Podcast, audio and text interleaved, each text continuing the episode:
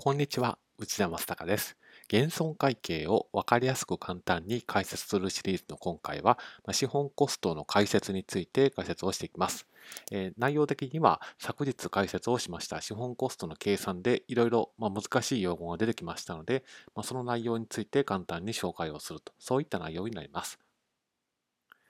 はい。えーこれ昨日の資料のもう一度写してるんですけれども、これは資本コストの計算式で使う情報についてまとめたものです。でこれについていろいろ難しいよ出てきましたので、今日解説いたします。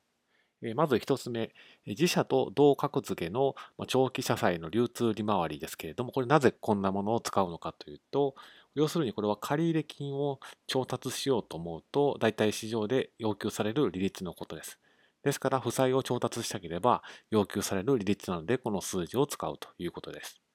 次が、長期国債の流通見回りです。これを使うのは、資本コストを計算するときに、リスクのない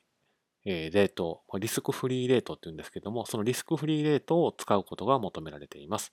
ですので、そのリスクフリーレートとして、長期国債の流通利回りが使われると、そういったことになります。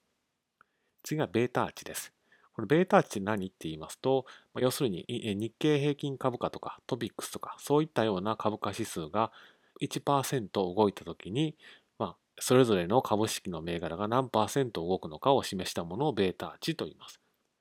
次は株式市場リスクプレミアムです。これは何って言いますと、投資家が株を買うのはなぜかというと、もちろん儲けるためです。